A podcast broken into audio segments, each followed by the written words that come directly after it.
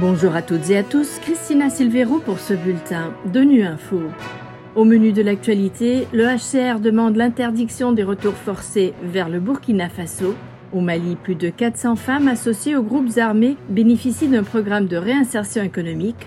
Enfin, l'UNESCO appelle à raccorder toutes les écoles à l'Internet d'ici à 2030. L'Agence des Nations Unies pour les réfugiés a demandé vendredi l'interdiction des retours forcés vers le Burkina Faso dans un contexte d'escalade de la crise humanitaire. La situation sécuritaire dans le pays continue de se détériorer, entraînant de vastes mouvements de population à l'intérieur du Burkina Faso, mais aussi vers les pays voisins, comme l'explique la directrice de la protection internationale au HCR, Elisabeth Tan.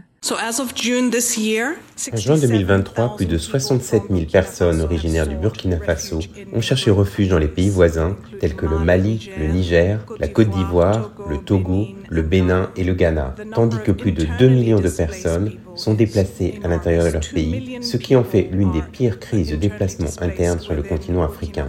Le HCR considère que les personnes fuyant l'aggravation de l'insécurité et les violations des droits de l'homme du Burkina Faso sont très susceptibles d'avoir besoin d'une protection internationale.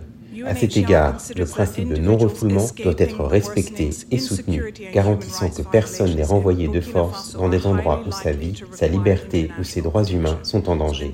Le HCR appelle tous les pays à permettre aux civils fuyant le Burkina Faso d'accéder à leur territoire.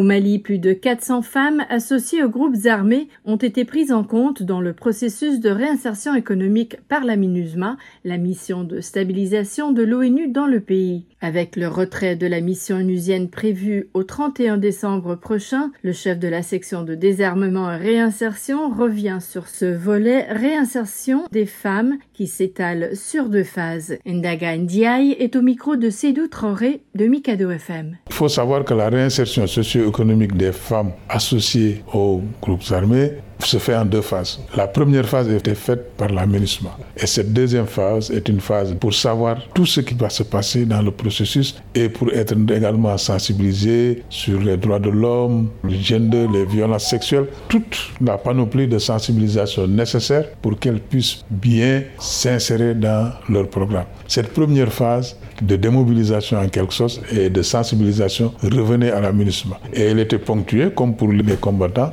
d'une prime de 215 dollars qui leur permettrait cet argent-là en attendant qu'elles rejoignent maintenant le programme de réinsertion économique des ex-combattants qui est financé par la Banque mondiale. Donc la première étape, c'est nous. La deuxième étape, c'est la Banque mondiale.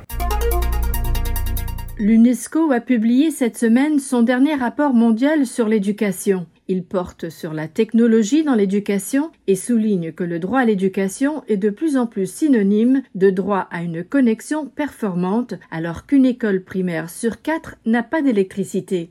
L'UNESCO appelle tous les pays à établir des points de référence pour raccorder les écoles à Internet d'ici à 2030 et à continuer de cibler les plus marginalisés, mais l'organisation n'appelle pas pour autant investir dans la technologie à l'aveugle. Les précisions de Patrick Monjourides, analyste au sein de l'équipe du rapport sur l'éducation de l'UNESCO. Le point important, c'est de s'assurer que notre utilisation de la technologie prend en compte les populations exclues et marginalisées. La technologie a la capacité d'améliorer l'efficacité de tout processus, mais si elle améliore l'efficacité d'un processus qui est déjà exclusionnaire au départ, alors euh, l'utilisation de la technologie ne sera pas équitable. De plus, il va y avoir des situations où certaines populations n'ont pas la possibilité d'avoir accès à la technologie. On estime dans le rapport que ça coûterait à peu près un milliard par jour pour s'assurer que l'ensemble des enfants des pays les plus pauvres soient connectés on n'est pas dans une nécessité d'un investissement euh, à l'aveugle dans la technologie. Il faut vraiment s'assurer que l'on comprenne quelle technologie est utile et est efficace et à un coût raisonnable